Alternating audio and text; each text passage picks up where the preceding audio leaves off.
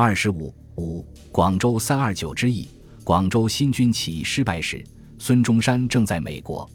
一九一零年二月，他在旧金山发表演说，认为满清政府已成破屋漏舟，号召人们克服畏难心理，速立志以实行革命。同年三月，为了解决财政困难，孙中山于洛杉矶长堤城和美国人荷马里 （Homalia） 布斯 （C.B. Booth） 进行会谈。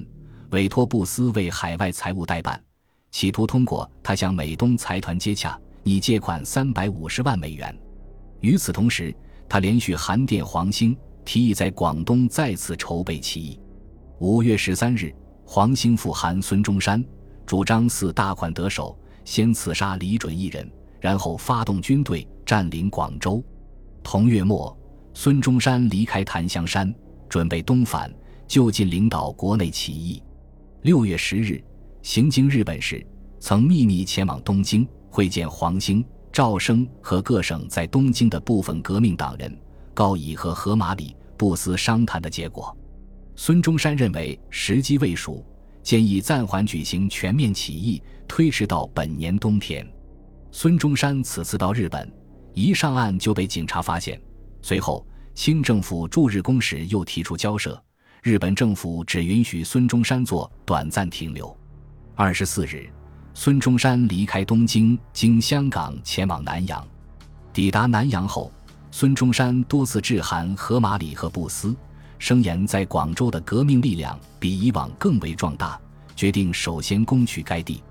他要求布斯先垫付五万美元，并说：“我们全部的希望均集中于美国计划。”但是。布斯迟迟没有回音，于是孙中山不得不致函南洋各地党人，说明机局大有可为，不可不成识图大局。他要求各地党人募集十万元作为经费。十一月十三日，孙中山在槟榔屿毕能召开秘密会议，黄兴、赵升、胡汉民以及槟榔屿、怡保、芙蓉和国内东南各省代表出席。会前。黄兴主动致电光复会的李谢和、王文庆、陈方度等人，建议捐出意见，同仁兼具，伸出了合作之手。在滨港的光复会员们也逐渐感到了分裂的危害，因此接受邀请，推李谢和参加会议。长期矛盾的两会关系出现了转机。由于多次起义的失败，革命党人中弥漫着一种悲观的气氛。槟榔与会议还没有正式召开的时候，孙中山即以自己的经历鼓舞他们，说明失败不足馁，国内革命风潮已盛，华侨之思想已开，从今而后，只虑无人之无计划，无勇气耳。他并且表示，如果众志不衰，则采用一层，吾当历任设法。会上，孙中山又继续为大家鼓劲，必须为破釜沉舟之谋，举全力以经营。会议决定在广州起义，以新军为主干，同时联络防营和会党，先定款项十万元，即席捐得八千元。由于广州新军当时有械无弹，会议又决定选择青年革命志士五百人为选锋，后增加至八百人，先于城内发难，然后打开城门迎接新军。会议设想占领广州后。以黄兴统一军出湖南，去湖北；赵升统一军出江西，去南京会师长江。会后，孙中山派赵升往香港联络广州新军，派黄兴、胡汉民、邓泽如等吩咐南洋各部募款。由于孙中山被各地殖民当局禁止入境，他自己只能在槟榔屿活动。十二月。南洋英殖民当局又以恐于地方治安有碍为名，限令他出境。孙中山便于当月六日离开槟榔屿。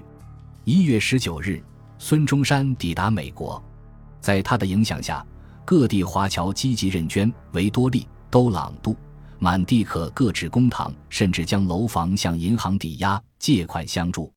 按槟榔屿会议计划，南洋英属、和属殖民地各募捐五万元，暹罗。安南三万元，但英属殖民地方面进展缓慢，华侨巨商大都表现吝啬。经过黄兴、邓泽如等多方奔走，首先得到了华侨工人、电火、小商人的积极支持，随即出现了踊跃认捐的局面。郑罗生并向黄兴保证，旧历年前一定如数会到香港，绝不前期。其后，南洋河属殖民地捐得三万二千五百五十元，英属殖民地捐得四万七千六六十三元，美洲捐得七万七千余元，以美洲成绩最好。一九一一年一月十八日，黄兴抵达香港。月底，成立统筹部，统揽一切计划。黄兴被举为部长，赵升为副，下设调度处，运动新旧军界，以姚宇平为长。储备课，购买和运送枪械，以胡一生为长；交通课，联络江浙皖鄂湘桂闽滇各省，以赵生为长；秘书课，掌管文件，以胡汉民为长；编辑课，草定制度，以陈炯明为长；出纳课，掌管财政收支，以李海云为长；总务课，司理一切杂务。以洪承典为常，调查课调查敌方情形，以罗之阳为常。统筹部设于跑马地三十五号，另于百花街设实行部，专门制造起义时所用炸弹，并准备暗杀用具，由方生栋等负责。二月四日，谭仁凤应黄兴邀至香港，他认为两湖地处中枢，得知可以震动全国，控制清廷。提醒黄兴注意两湖。次日，谭仁凤带着黄兴拨付的两千元乘轮北行，由上海而武昌而长沙，一路联系宋教仁、郑赞成、居正、孙武等，要求各地届时响应。黄兴又通过方君英等联络了在广西的同盟会员方声涛等人，李谢和、陈方度、胡国良、柳聘农等光复会员也陆续到港。向统筹部报道，总机关成立后，各科分别派人进入广州，设立秘密据点三十八处。四月三日，省城内外及各省革命力量大体联络就绪，统筹部开发南会议于总机关部，议决以四月十三日为期，分十路进攻，赵升为总司令，黄兴为副。选封之外，加设放火委员，入旗界要地，预备临时放火。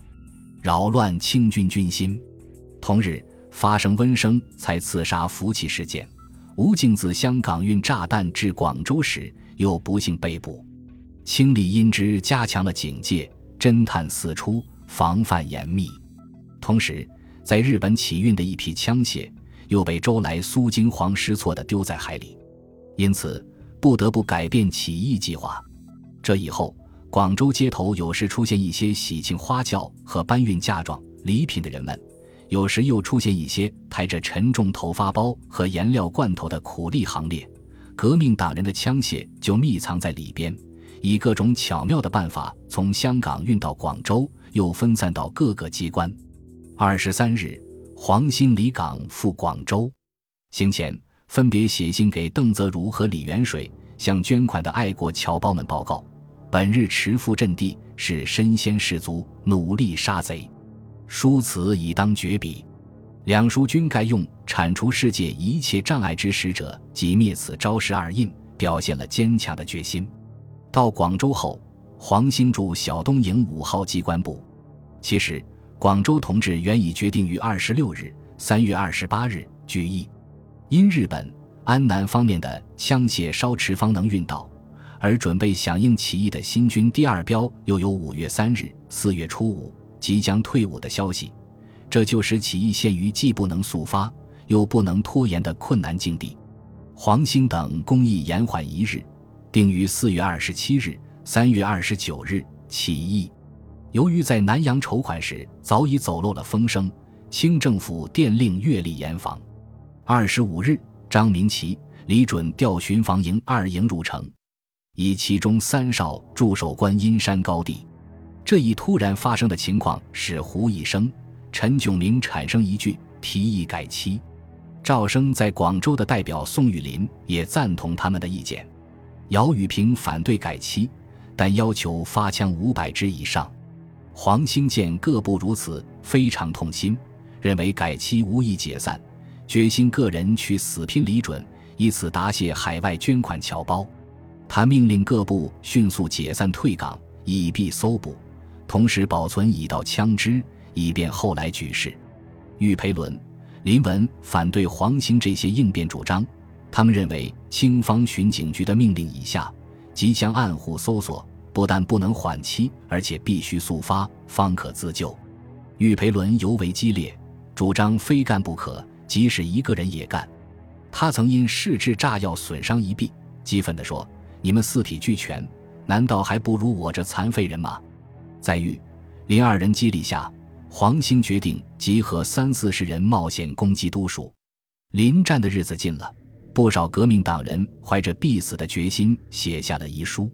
林觉民在到广州前曾回家一行，本已将有关情况告诉妻子，但因妻子已有身孕，怕他悲伤，终于没有启口。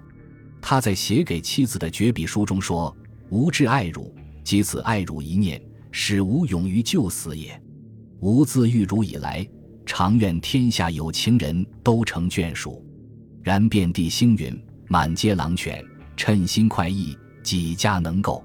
司马春山，吾不能学太上之忘情也。